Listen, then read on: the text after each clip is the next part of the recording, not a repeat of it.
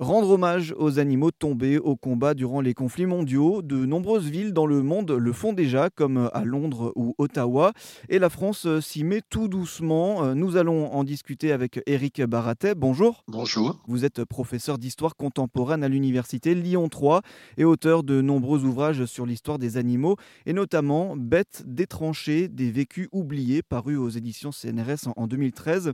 Et justement, nous allons parler de ces bêtes des tranchées, puisque le mois dernier, la ville de Paris a décidé de dédier un monument commémoratif aux animaux tués pendant les guerres mondiales, un monument qui sera installé en 2023.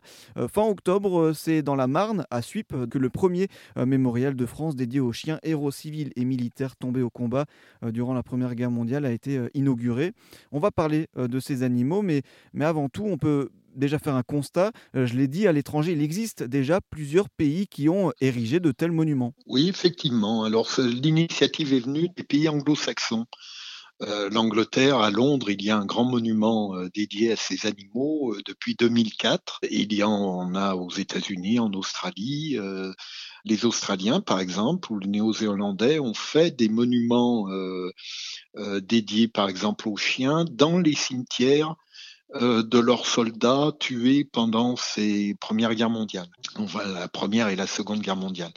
Et c'est vrai que c'est quelque chose maintenant bah, qui, qui arrive en France, euh, avec un peu de retard, mais euh, faut prendre la, nouvelle euh, sur son bon côté. Mmh. effectivement, et, alors euh, comment euh, on, peut expliquer un peu ce, léger retard, ce décalage de la France? Oh, bah parce que la France a un peu de mal avec le monde animal. Hein. On le voit bien avec tous les débats sur la corrida actuellement alors que le monde anglo-saxon a beaucoup plus tendance à faire attention au bien-être animal, à la participation animale. Euh, nous y arrivons, mais avec un peu, avec un peu de retard, mais bon, c'est mieux que rien. Finalement, on ne fait qu'exaucer beaucoup de vœux de, soldats des guerres mondiales qui, à l'époque, euh, pensaient à avoir à faire des, des hommages de ce genre, et puis après, ça a été oublié avec le retour à la paix, chacun rentre chez soi, etc.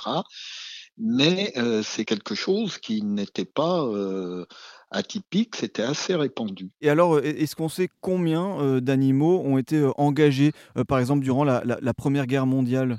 Alors, on ne le sait pas avec exactitude, hein, parce que euh, les statistiques euh, soit n'étaient pas bien tenues, par exemple euh, lors de l'été 14 où la guerre va vite, eh bien les armées n'ont pas le temps de tenir des statistiques, soit bah, les documents ont été détruits après. On sait qu'en France, par exemple, il y avait des, des registres concernant les chiens et ces registres ont disparu. Euh, je pense que les archivistes, euh, par exemple des archives militaires, à une certaine époque, ont dû penser que ça n'était pas des documents historiques, puisque ça ne concernait que les chiens, pas les humains. Et donc c'est très très difficile. On ne peut avoir que des estimations.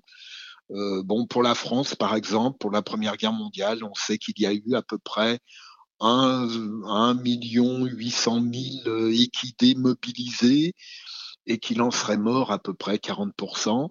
Euh, pour les chiens, là, c'est la bouteille à l'encre. Euh, on, peut, on peut estimer qu'il y a eu plusieurs dizaines de milliers, mais on ne sait pas plus. Et pour les pigeons voyageurs, bah, plusieurs milliers de pigeons mais on n'en sait pas plus non plus. Il y a différents euh, animaux, euh, vous l'avez dit, donc euh, pigeons, chiens, chevaux, qui ont été, ce sont les, principaux animaux qui ont été mobilisés Voilà, les enrôlés. Il y a eu aussi des ânes, des mulets, mais les enrôlés, ce sont ces animaux-là pour tirer des, des, des, voitures, des canons, ou alors pour transporter des messages. Hein. Mais il y a eu euh, beaucoup d'animaux qui ont, entre guillemets, participé à ces guerres parce qu'ils se sont retrouvés au milieu de la guerre. Et il y a eu, les témoignages le montrent, par exemple pour la Première Guerre mondiale, il y a eu beaucoup de chiens, de chats, euh, des vaches, euh, etc., des chèvres qui se sont retrouvés au milieu des combats. Alors beaucoup ont été tués, mais certains ont été récupérés euh, par les soldats, notamment lors de la Première Guerre mondiale, lorsqu'un s'installe des tranchées, le front est, immobile, devient en grande partie immobile. Et, bien là, on voit les, soldats récupérer des animaux et s'en faire un peu des, des, animaux de compagnie, des animaux de réconfort psychologique et qui auront eu un but, euh, un rôle tout aussi important que les autres, dans le sens où ils ont aidé les soldats à tenir. Effectivement, donc on parle de, ces missions euh, euh, militaires que pouvaient avoir ces, ces animaux enrôlés, mais c'est un aspect, un aspect aussi important que vous détaillez dans un de vos ouvrages, c'est cette importance, vous le dites, dans les tranchées, au niveau psychologique, auprès, auprès des, des poilus, comme rôle, non pas d'animal militaire, mais de compagnon. Oui, tout à fait. Et alors, on revoit ce rôle en Ukraine. Hein, euh, il, y a eu, euh, y a, y a, eu plein de photos montrant des soldats ukrainiens euh, recueillant des chiens, des chats et s'en faisant des, des, compagnons. Et ces photos ont beaucoup de succès sur Internet. Hein, et finalement, on retrouve là ce rôle hein, de, de, réconfort. Les, les soldats ont l'impression comme ça d'avoir un nouveau contact avec la vie Hein, la vie normale finalement avec ces animaux. Ça leur permet de penser à la paix d'autrefois. Ça leur permet de penser à l'arrière aussi en se disant bah, la vie continue et puis ça leur permet d'espérer de revenir à cette vie normale euh, hors guerre et c'est un réconfort dans un monde de brut si on peut dire hein, euh, dans un monde de violence euh, ça permet à, beaucoup de tenir et on a des témoignages aussi pour la seconde guerre mondiale pour la guerre en Indochine et pour la première guerre mondiale et ça a été assez assez répandu. Comment vous, vous vivez justement ce, cette tendance à, vouloir de plus en plus de monuments reconnaissant ce service des animaux?